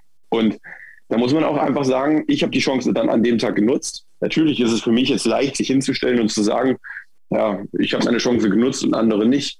Ja, aber so ist es halt ich meine, wir, haben, wir hatten nun mal diese Pandemie und wir haben jetzt nun mal alles irgendwie ziemlich gepresst ins Ende des Jahres. Also ich bin natürlich froh, dass ich die Chance nutzen konnte und natürlich auch froh, dass das Turnier stattfindet, weil ich natürlich auch davon profitiere. Wenn dem nicht so wäre, ja, mein Gott, dann profitieren halt andere. Das ist aber der Sport. Bei, bei Johnny Clayton ist es tatsächlich schon interessant, äh, darf man natürlich nicht in Tönen rüberfallen lassen. Er hatte jetzt eben sich nicht qualifizieren müssen für das Turnier, war dann aber als Reward trotzdem ja äh, gesetzt sogar und kriegt ja dann auch die Kohle, aber sie fällt ja eben dann nicht ins Ranking, wenn du äh, da, das, das erste Spiel nicht gewinnst. Und äh, du hast angesprochen, gegen Gavlas hat er verloren und gegen Adam Smith Neal, der nicht mal eine Tourkarte hat. Ne? Also insofern ähm, sicherlich zwei sehr überraschende Niederlagen, vor allen Dingen, wenn man jetzt so retrospektiv nach äh, diesem Grand Grand Prix drauf schaut. Aber das zeigt ja auch so ein bisschen, wie schnell sich auch Form, eine Form auch äh, ähm, ändern kann im, im Dartsport. Ne? Also wir reden da ähm, von einer Niederlage gegen Smith Neal von vor drei Wochen und jetzt gewinnt er im Finale des Grand Prix 5-1 gegen Gervin Price. Also das ist ja schon sehr interessant, denke ich. Ja, ist, also ich finde das, also Natürlich, äh, aber das, das ist ja das, was, was, was, was, was bei Johnny Clayton ja immer so war. Er war ja schon immer ein echt guter Dartspieler und hat ja schon oft gezeigt, dass er diese 105er, 110er Averages bringen kann. Aber es war ja zu wenig, zu wenig Konstanz drin bisher. Gerade, also deswegen hat er ja auch nie wirklich irgendwie so ein richtig, also ein richtiges Ranking-Major-Event gewonnen bis jetzt. Und äh, man sieht aber jetzt im letzten Jahr, dass das immer konstanter und konstanter und konstanter wird. Aber nicht immer. Und ja, daran wird er wahrscheinlich, das wird er auch wissen und daran wird er wahrscheinlich auch arbeiten. Ja, Johnny Clayton ist ja auch einer, der immer so diesen Ruf, finde ich, hatte, dass das ein absolut geiler Zocker ist, aber der es halt nicht schafft, diese ganz großen Dinger dann wirklich über die Ziellinie zu bringen. Also mit dem hattest du großartige Matches, unter anderem Michael van Gerven fällt mir da immer wieder ein und jetzt hat er es eben geschafft, auch diesen, diesen Schlüssel zu finden, wie man solche großen Turniere auch gewinnt und hat sich da natürlich auch weiterentwickelt und da ja Johnny Clayton auch so eine Symbolfigur ist für eine Weiterentwicklung und wie schnell sowas auch gehen kann. Ich meine, er hat 2015 die Tourcard geholt und jetzt sechs Jahre später schauen wir uns mal an, wo er da steht. Und du hast ja jetzt auch in diesem Jahr dir die, Tour, die Tourcard geholt, hast, wie ich finde, auch schon einen enormen Entwicklungsschritt gemacht. Also jetzt auch deine Präsenz auf der Bühne, die Averages, die du gespielt hast, die Kollegen nehmen das natürlich auch wahr aus, aus England.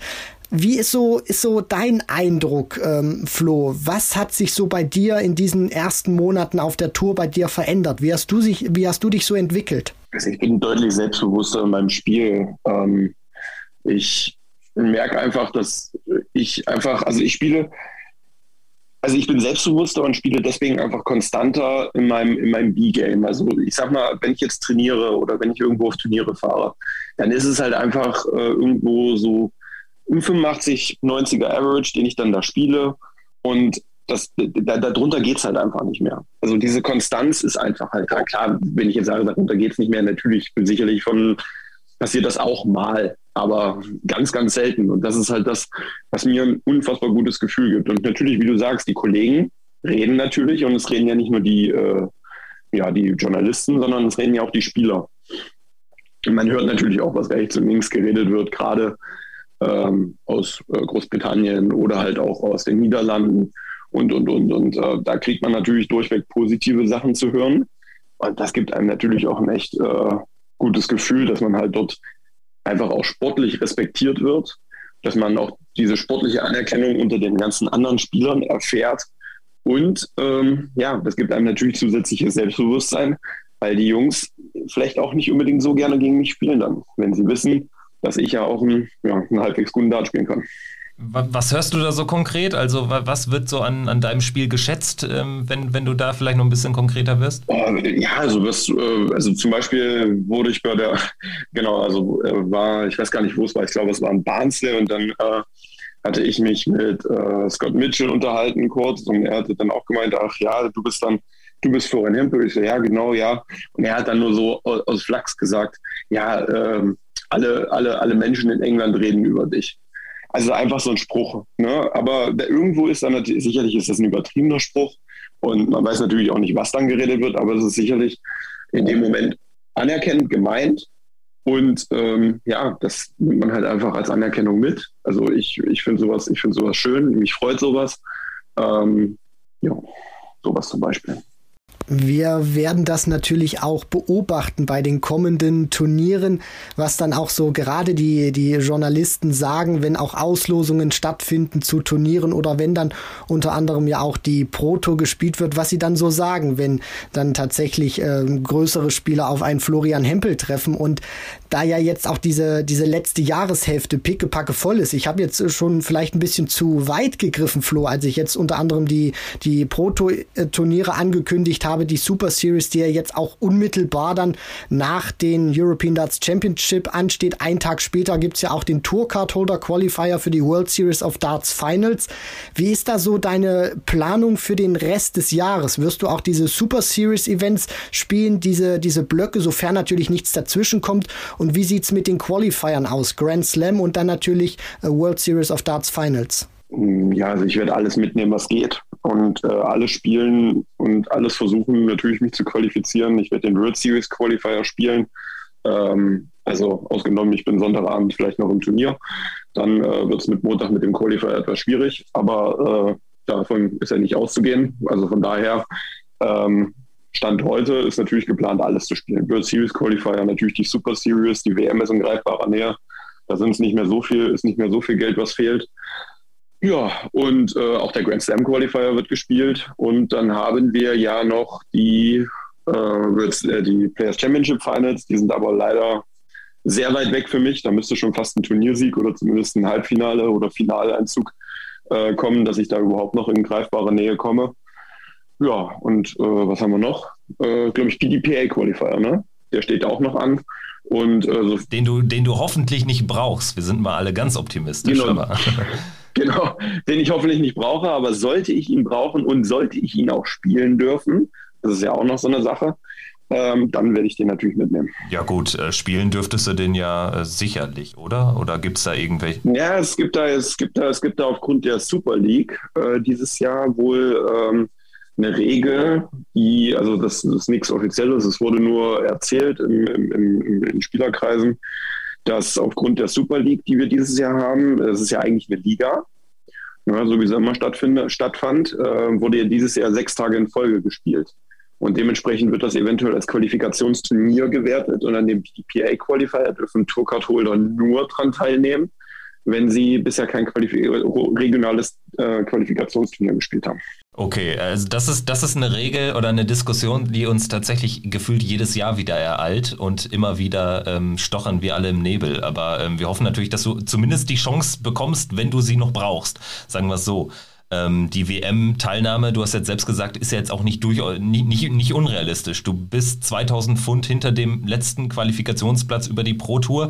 Und äh, wenn du jetzt vielleicht so auch auf deine zuletzt gezeigten Leistungen blickst, dann ist da ja schon ein Aufwärtstrend erkennbar. Klar, man ist nicht gesetzt, also man hat es dann spätestens in der dritten Runde immer mit einem, also im Bordfinale mit einem gesetzten Spieler zu tun. Aber insgesamt sagst du schon, das kann ich noch erreichen, oder? In den sieben Turnieren.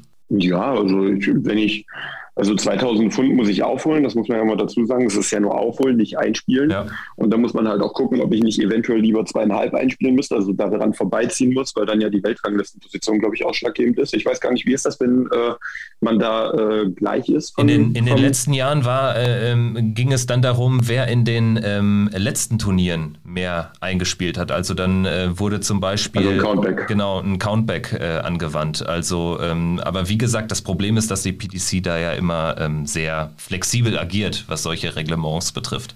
Ja, also äh, prinzipiell wäre es natürlich am einfachsten. Ich gewinne einfach ein Super Series Turnier und äh, also ein PC Turnier und dann ist gut. So. Das, das wäre am einfachsten. Aber äh, wie gesagt, das sind halt auch einfach unfassbar schwierige Dinge, die jetzt noch nicht so viele Spieler gerade aus Deutschland erreicht haben. Ich glaube nur Max Hopp, ne? der bisher einmal eins gewonnen hat. Ja. Und ähm, ja, da sieht man auch einfach, wie schwer das ist. Und ja, 2000 Pfund aufholen, das klingt jetzt erstmal nicht viel. Das sind im Grunde vier, vier Siege in, an sieben Turniertagen. Ähm, zweieinhalb wären natürlich besser und die anderen spielen auch noch was ein. Also die Chance ist natürlich da, ein guter Tag oder halt relativ konstant immer vielleicht zweite, dritte Runde erreichen und dann sollte das irgendwie klappen. Ganz genau. Also wir werden dir definitiv die Daumen drücken, werden das natürlich weiter beobachten. Die sieben Turniere verteilt auf äh, zwei Blöcke und dazwischen die ganzen Major-Turniere, Qualifier für die Major-Turniere. Also eine sehr ähm, aufregende Zeit. Äh, vielleicht eine letzte Frage noch, äh, weil mich das auch interessiert, weil ja jetzt gerade nach dem Sonntag auf äh, bei der European Darts Championship, du hast es angesprochen, Montag dann schon der Qualifier stattfindet. Ähm, wie läuft das von der Organisation bei dir ganz persönlich? Machst du das eigentlich selbst oder hast du irgendwie ein Management im Hintergrund, was sich um diese ganzen Flugbuchungen etc. pp. kümmert? Wie ist das? Nee, ich mache alles selber. Also ähm, ich hatte zwar auch jetzt Angebote, äh, Managementanfragen, ähm, das habe ich aber alles abgelehnt, weil ich einfach gesagt habe, äh, das kriege ich selber hin.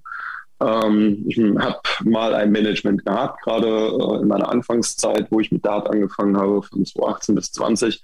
Und da bin ich äh, ziemlich auf den Popo gefallen, sage ich mal.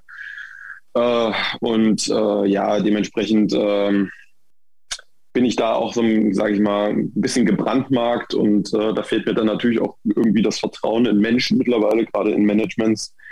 Ähm, ich will nichts sagen, aber die Jungs machen sicherlich alle einen großartigen Job und das sind auch alles sicherlich korrekte Menschen. Aber wenn man einmal irgendwie eine schlechte Erfahrung gemacht hat, fällt es einem auch ein bisschen schwer, sich da sofort auf irgendwas einzulassen. Und ich muss ganz ehrlich sagen, wie gesagt, ich, wenn ich mich um alles selber kümmere, dann bleibt am Ende auch, äh, sage ich mal, alles vom Kuchen bei mir. Und äh, wenn ich mal äh, schlecht spiele, muss ich mich auch nicht irgendwo schlecht fühlen, weil irgendjemand irgendwas für mich bezahlt hat, sondern ähm, ja, ich bin eigentlich mein eigenes Glückes äh, Schmied und ja, muss aber auch irgendwo nirgendwo recht, mich rechtfertigen, falls mal wieder Situationen kommen, dass man irgendwas nicht spielen kann oder vielleicht auch einfach mal eine Pause braucht, mal, keine Ahnung, gibt ja auch mentale Dinge, die manchmal einfach sagen, wo du sagst, okay, jetzt, jetzt klappt es halt einfach nicht, ich lasse mal eine Woche weg. Ähm, das wird natürlich jetzt, ist natürlich nicht geplant, vor allem nicht dieses Jahr, aber kann ja irgendwann mal vorkommen und dann muss man irgendwo sich rechtfertigen, dann hat man ein schlechtes Gefühl und, und, und, und. Dementsprechend mache ich einfach alles selber und gut ist. Sagt Florian Hempel vor seinem äh, European Darts Championship Debüt gegen Peter Wright, gegen den ehemaligen Weltmeister und ähm, aktuellen Matchplay Champion. Danke dir, dass du wieder dabei warst hier bei Checkout. Danke. Ja, vielen Dank. Hat mich äh, sehr gefreut und hat auch wieder sehr viel Spaß gemacht mit euch. Und wir drücken die Daumen für äh, die Auftaktpartie bei der EM und äh, ja, dann hören wir uns vielleicht bald schon wieder. Ja, vielen, vielen lieben Dank. Das soweit also der dritte Auftritt von Florian Hempel hier bei Checkout der Darts Podcast. Ich hoffe oder wir hoffen, es hat euch äh, Spaß gemacht und ja, wir sind auch überzeugt, dass äh, Florian Hempel uns durchaus noch mit, mit guten äh, Leistungen beehren wird in den nächsten Jahren. Also vom Mindset her habe ich da echt ein gutes Gefühl und auch generell, was die Herangehensweise betrifft. Also sehr interessante Einblicke auch, die er da zum Abschluss ge gegeben hat, was jetzt die, die Managerfrage betrifft. Ähm, es sind ja auch äh, immer so Grundsatzfragen, aber auch da kann ich äh, vieles äh, durchaus nachvollziehen, was er sagt. Ja, und zeigt natürlich auch in seiner Einstellung, in seinem Mindset dieses, ich will mich nicht auf andere irgendwie verlassen, sondern ich will das auch wirklich auf äh, meine eigene Faust dann auch machen. Ich übernehme komplette Verantwortung für das, was ich auf der Tour tue und wie ich das organisiere. Und ich glaube, da fühlt man sich dann auch immer ein bisschen besser, wenn man so diese hundertprozentige Kontrolle über alles hat und wie Flo das ja dann natürlich auch schon gesagt hat, nicht irgendwie mein schlechtes Gewissen haben, weil, keine Ahnung, dass das Management irgendwie vielleicht die Hotelkosten bezahlt hat und dann spielst du vielleicht nichts ein, dann gibt's da vielleicht ein bisschen Ärger. Deswegen, das ist auch schon so ein Weg, ist natürlich auch eine, eine Typfrage, aber alles in allem muss man dann natürlich auch sagen, ähm, geht er da einen guten Weg und den soll er einfach so weitermachen. Jetzt haben wir natürlich ausführlichst über seine Partie gegen Peter Wright gesprochen, die da jetzt ansteht in Salzburg, aber wir haben natürlich jetzt noch nicht äh, das generelle Draw, die 32 Spieler thematisiert, die da bei der European Darts Championship un um den Titel kämpfen werden. Es fehlen ja einige bekannte Namen, haben wir auch lang und breit schon hier in anderen Folgen drüber gesprochen, jetzt unter anderem ja auch gerade noch eben, ähm, was die äh, Causa Johnny Clayton betrifft. Das ist wirklich sehr interessant. Der vierfache Major Champion, aktuelle World Grand Prix Champion, hat jetzt erstmal ein freies, langes Wochenende. Ich sag mal so, mit dem Sieg im Rücken wird er es verschmerzen können. Wir sprechen dann aber jetzt äh, vielleicht nochmal so ein bisschen scheibchenweise über das Draw. Lass uns gerne oben anfangen bei der Nummer 1 in der Setzliste, auch der Nummer 1 der Welt, Gervin Price gegen die 32 der Setzliste und das ist Richie Adhouse im Achtelfinale dann gegen Adam Gavlas oder Joe Mernon. Ich würde mal sagen, das ist äh, doch ein gemachtes Nest für Price. Da sollte eigentlich nichts passieren. Da sollte er souverän durchkommen ins Viertelfinale und da wartet dann möglicherweise Michael van Gerven oder James Wade. Es ist natürlich immer so eine kleine Problematik, aber das äh, sagen wir ja immer vor solchen Major-Turnieren, wo die Distanz in Runde 1 ein bisschen kurz ist. Best of 11 Legs wird nur gespielt. Das heißt, natürlich könnte Edhouse, wenn er ein paar gute Minuten erwischt, Price ärgern, vielleicht sogar rausnehmen. Aber ganz ehrlich, daran glaube ich nicht. Gerade jetzt auch, weil Price ja wieder ein Finale gespielt hat. Also da sollte er schon durchkommen. Gavlas Merlin ist für mich wirklich so eine typische 50-50-Sache. Sehr gutes Los für beide. Die werden sich natürlich was ausrechnen, beide ins Achtelfinale zu zu kommen. Und dann, ja, Boris Kritschmer, Michael van Gerven, dadurch, dass van Gerven jetzt auch in dieser ersten Runde gegen Noppert rausgegangen ist, glaube ich nicht, dass ihm das zweimal in Folge passieren wird. Unglücklich natürlich für Boris Kritschmer und James Wade gegen Adam Smith Neal. Da wird einfach Wade auch, glaube ich, diese Erfahrung haben, auch wenn wir Adam Smith Neal wirklich gut gefällt, wo ich auch sage, das hat, das ist einer, der hat Potenzial, aber ich glaube schon, wenn wir über ein Viertelfinale reden, dass äh, Price da drin stehen wird und dann wird es höchstwahrscheinlich wahrscheinlich Michael van Gerven oder James Wade werden. Mit kleinen Abstrichen vielleicht Boris Kritschmer, aber ich, ich, es fehlt mir da wirklich so ein bisschen die, die Fantasie, das wirklich selbstbewusst auszusprechen. Also ich habe äh, das Gefühl, dass Michael van Gerven ein gutes Turnier spielen wird und ähm, aus neutraler Sicht kann man ja fast auch nur drauf hoffen. Price gegen Van Gerven im Viertelfinale, das wird knallen. Da könnte man sicher sein. Also das würde ich auch noch viel lieber sehen wollen als James Wade bei allem Respekt gegen Gervin Price. Wie auch immer, wir haben in der zweiten, äh, im zweiten Block der oberen Turnierhälfte haben wir ein ähm, sehr, sehr offenes Feld, würde ich sagen, ohne ähm, wirklich äh, die Vielzahl der ganz, ganz großen Namen. Also oben Price, Van Gerven, Wade. Dann im, im zweiten von vier Vierteln haben wir die Partien Michael Smith gegen Ryan Searle in der ersten Runde, wo ich auch nicht weiß, ob Michael Smith das hochgewinnen wird, sagen wir es so.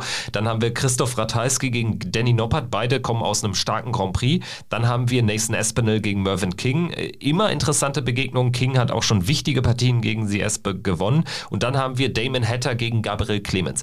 Jetzt ganz ehrlich, also aus diesen acht Spielern, da kann gefühlt jeder Spieler ins Halbfinale kommen. So sieht's aus. Du hast jetzt nicht diese absolute Weltklasse momentan von der Order of Merit, wenn wir die mal so praktisch als ähm, ja Rahmenbedingungen nehmen. Aber du hast jetzt auch nichts dabei, was jetzt außerhalb, sage ich mal, dieser Sphären ist, wo sich zum Beispiel jetzt Gavlas oder Mernon, die am ersten dieser dieser vier Viertel sind, äh, aufhalten. Deswegen Smith gegen Searle ist für mich, würde ich sagen, so, so eine 50-50-Partie, auch wenn natürlich die Rangliste für den Bully Boy spricht. Jetzt muss ich aber natürlich auch die Auftritte nehmen, die sie uns angeboten haben. Deswegen auch, äh, wenn ich damit vielleicht wieder ähm, ja auf den Mund fallen könnte, für mich Ryan Searle 55, 45 kleiner Favorit. Ratajski gegen gegen Noppert oder vorne besser gesagt Ratajski gegen Noppert auch eine offene Sache, wenn Danny Noppert wirklich sein Spiel, was er jetzt beim Grand Prix gezeigt hat, auch wieder ans Board bringen kann. Aspinall King, die haben ja so so eine so, so eine kleine Historie natürlich auch mit Matches, wo Mervyn King King auch schon ähm, gezeigt hat, dass er bei TV-Turnieren unter anderem das Matchplay vor ein paar Jahren Espinel schlagen kann, auch wo der schon, ähm, ja, sage ich mal, richtig rund war. Und dann natürlich aus deutscher Sicht Damon Hatter gegen äh, Gabriel Clemens, wo man sich natürlich aus deutscher Sicht, das, das muss man einfach selbstbewusst aussprechen, sagen kann. Gabriel Clemens, wenn er nicht in die zweite Runde kommt, dann muss man auch wirklich enttäuscht sein, weil ich glaube, so viel, so viel Selbstvertrauen, so viel, so viel Überzeugung auch in die eigene Qualität von Gabriel Clemens müssen wir haben. Wir wissen alle, was Damon Hatter kann, aber man muss auch sagen, bei dieser Auslosung, wenn er nicht in die zweite Runde kommt, da darf man auch mal sagen, das ärgert uns. Also ich würde es ein bisschen einschränken auf äh, das Gesamtpaket. Dann ähm, dürfte man enttäuscht sein, wenn man sich das Gesamtpaket Grand Prix und EM anschaut. Also mit Erstrundenpartien gegen Van der Voort und Hetter und beide Male erste Runde raus. Das wäre ein bisschen enttäuschend, weil es ähm, hat da einige andere Spieler, Beispiel Florian Hempel, schon deutlich härter getroffen, was das Draw betrifft. Ich muss aber halt auch einschränken, Damon Hatter ist aktuell Favorit. Also ich habe bei Damon Hatter jetzt zuletzt wieder ein besseres Gefühl gehabt. Er hat auch ganz gut ausgesehen gegen James Wade, hätte da auch gewinnen können in der ersten Grand Prix-Runde. Also das ist eine völlig offene Begegnung gibt aber natürlich auch eine Chance, weil Gabriel Clemens schon in diesem richtigen Viertel ist, um auch einen Run hinzulegen. Also wenn es bei Gabriel Klick macht, wenn er gut reinkommt, diese Partie irgendwie gewinnt, ist ihm auch über Best of 19 Legs gegen Espinel oder King einiges zuzutrauen. Ich habe da grundsätzlich ein ganz gutes Gefühl, würde jetzt einfach mal die These in den Raum werfen, wenn er die erste Runde übersteht, dann kommt er auch zum ersten Mal in ein Major-Viertelfinale. Das wäre mein, mein Take zu Gabriel Clemens. Wir nehmen dich beim Wort, Kevin. Du hast es ausgesprochen und ja, ich bin da einfach auch wirklich, sag ich mal, positiver Dinge. Ich meine, man, man soll sich auch aus deutscher Sicht, habe ich mir so, so, so ein bisschen angewöhnt, sich auch nicht kleiner machen, als man tatsächlich ist. Ich meine, wir wissen alle, was Gabriel Clemens spielen kann. Wir wissen alle, was Damon Hatter spielen kann, in welcher Form sich, sag ich mal, auch Gabriel Clemens befindet. Aber trotzdem reden wir hier von der Nummer 24 der Order of Merit und da muss man dann auch, sag ich mal, Brust raus raus und sagen, natürlich ähm, erwartet ist vielleicht ein zu hohes Wort, aber man, ähm, sage ich mal schon, man, man ist schon guter Dinge auf einen Sieg von Gabriel Clemens. Natürlich wird es darauf ankommen, wie die Tagesform ist, aber er hat natürlich auch wirklich schon eine gute Section erwischt, wo er, sage ich mal, diesen absoluten Weltklasse oder den, den richtig großen Jungs aktuell in der, in der Weltrangliste, den Top 5 zum Beispiel, aus dem Weg gehen würde und er dann natürlich auch auch wirklich äh, gute Bahn frei hätte. Deswegen, er hat wirklich gute Chancen und die kann er auch aus meiner Sicht nutzen, wenn er sein Spiel ans Board bringt.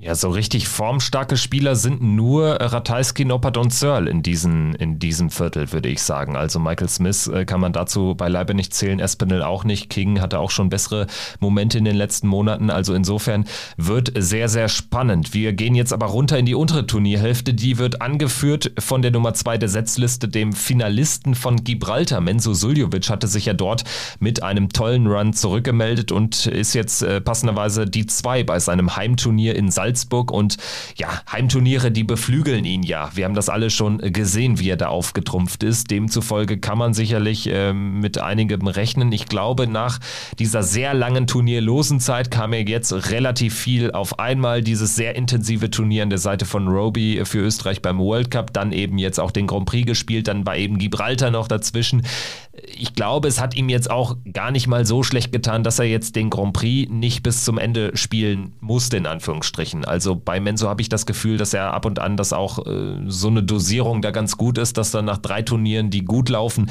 dann auch fast logischerweise irgendwie ein schlechtes folgt. Aber ähm, jetzt, glaube ich, äh, können wir äh, wieder mit ihm rechnen. Ich wäre vor allen Dingen gespannt äh, auf die Zweitrundenpartie, sofern er Hand schlägt. Adam Hunt in der ersten Runde trifft er auf Peter Wright oder eben Florian Hempel. Darüber haben wir eben explizit drüber gesprochen. Das müssen wir jetzt nicht nochmal aufwärmen, aber ja, der Turnierbaum könnte einfacher sein für Menso, sagen wir es so. Äh, definitiv. Und da spielt dann natürlich auch ähm, mit rein, wie sich dann, sage ich mal, diese Setzlisten oder die, die Auslosung dann praktisch auch für die weiteren Runden dann, äh, sage ich mal, aus der Setzliste den Qualifikationskriterien für die European Darts Championship herausbilden, dass eben nicht die normale Order of Merit genommen wird wie das zum Beispiel beim World Matchplay der Fall ist, wo dann die Top 16 zum Beispiel gesetzt sind und dann gibt's eben diese Proto Order of Merit äh, und das wäre natürlich auch ein Knaller. Ich meine, egal wie es kommen würde, Suljovic oder Wright in Runde 2 eines Major-Turniers, das hat immer noch ganz, ganz hohen äh, Final- oder mindestens Halbfinalcharakter oder dann natürlich auch Mensur Suljovic, äh, Florian Hempel, was aus deutscher Sicht dann natürlich oder deutsch-österreichischer Sicht natürlich auch eine grandiose Begegnung wäre, weil man dann auch wüsste, einer dieser beiden wäre dann natürlich auch sicher im Viertelfinale. Und man muss ja dann natürlich auch sagen, egal wer es dann aus dieser Reihe wird, Suljovic, Hand, äh, den Gegner dürfen wir natürlich jetzt auch nicht vergessen, der muss natürlich auch erwähnt werden, Peter Wright oder Florian Hempel. Du würdest dann treffen, sage ich mal, im Viertelfinale auf Simon Whitlock, Willie Borland, Joe Cullen oder Ted Evans. Das heißt, derjenige, der sich da durchsetzt, hat dann natürlich auch im Viertelfinale riesengroße Chancen und dann natürlich auch große Möglichkeiten ins Halbfinale einzuziehen. ziehen. Ja, und daran sieht man mal wieder, wie unausgewogen äh, dieses Draw einfach ist, bedingt durch diesen besonderen Qualifikationsmodus in diesem Jahr nur zwei European Tour Events haben, die 32 Startplätze für die European Darts Championship in Salzburg ausgemacht. Und ja, Whitlock, Borland, Cullen Evans, das kann auch jeder werden. Man würde natürlich logischerweise von Whitlock gegen Cullen ausgehen im Achtelfinale, aber ganz ehrlich, Cullen hat keine gute Form, Whitlock auch nicht. Und äh, bei Best of Eleven, man braucht nur sechs Legs in der ersten Runde. Das ist die Pro-Tour-Distanz, da ist alles möglich. Also da würde mich auch nicht wundern, wenn am Ende Ted Evans im Viertelfinale steht. Also sehr, sehr große Chancen auch für die jungen äh, Nachwuchsspieler hier mit Borland und Evans. Ähm, gehen wir dann jetzt ins letzte Viertel und das ist ähnlich offen besetzt, würde ich einfach mal sagen. Liegt auch daran, dass die Nummer 3 der Setzliste hier Brandon Dolan heißt. Keiner der ganz großen Jungs. Er trifft auf Kim Heibrechts. Dann haben wir Rob Cross gegen Keen Barry, einer der weiteren äh, ganz jungen Spieler. Und dann haben wir da noch einen mit äh, José de Sousa, den kennen wir auch alle. Der trifft auf Louis Williams, auch einer der ganz, ganz jungen äh, Major-Debüt. Also wirklich verrückt, ähm, wer es alles hier in das Turnier geschafft hat. Letzte Partie dann Luke Humphreys gegen Kellen Ritz, auch zwei junge Spieler, junge Engländer.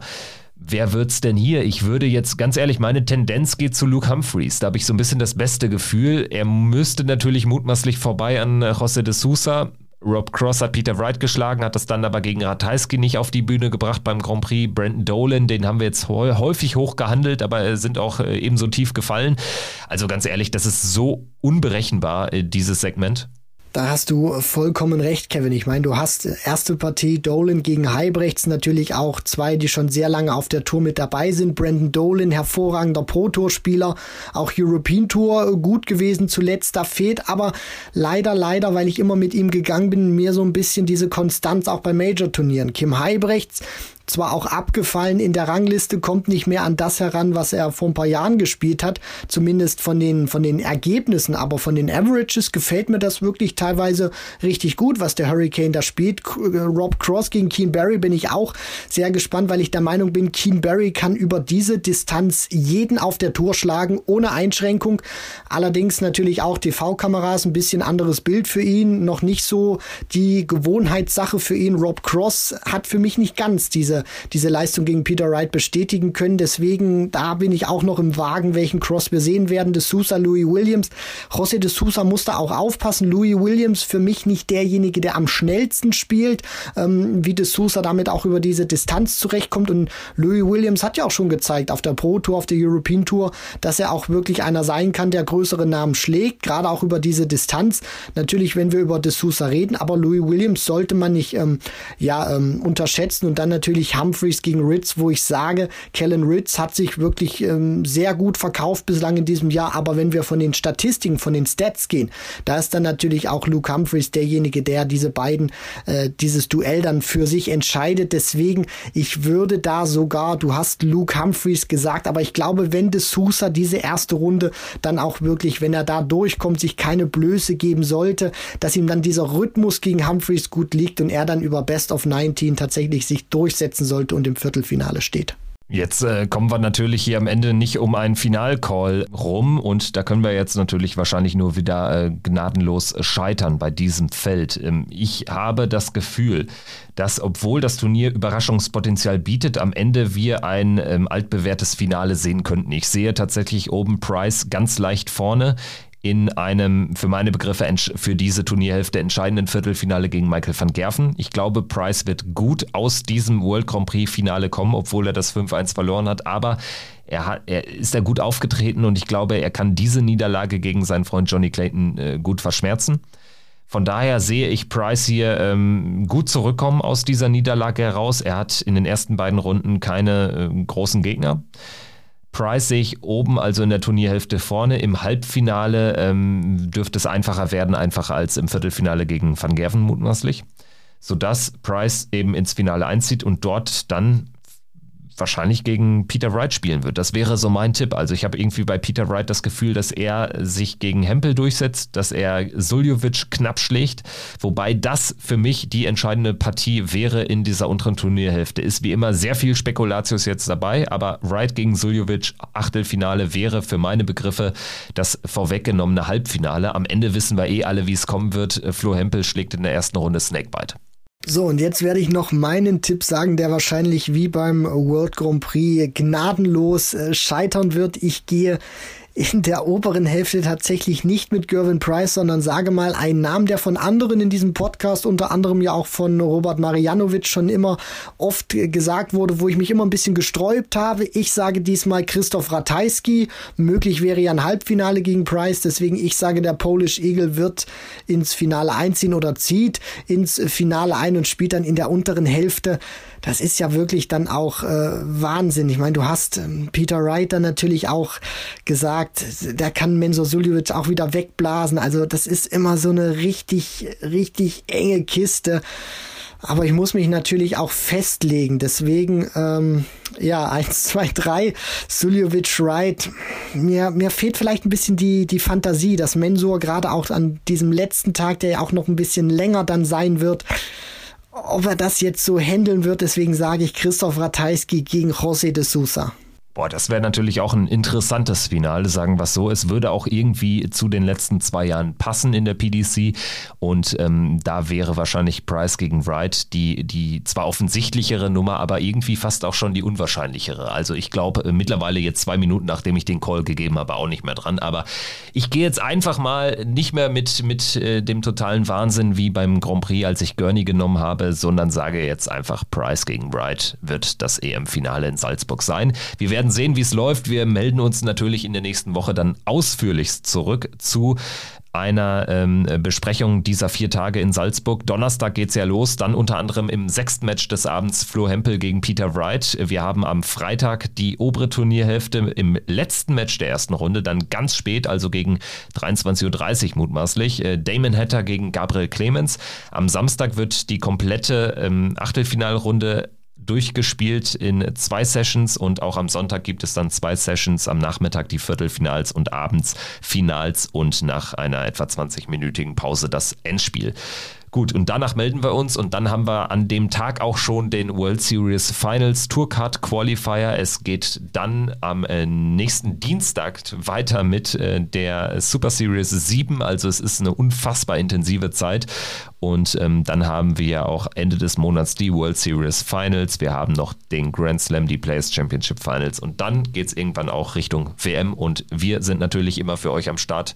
Checkout der Darts Podcast powered by Sport 1. Danke fürs Zuhören und ja, wir melden uns dann in einer Woche wieder. Macht's gut. Ciao. Bleibt stabil. Macht's gut. Ciao.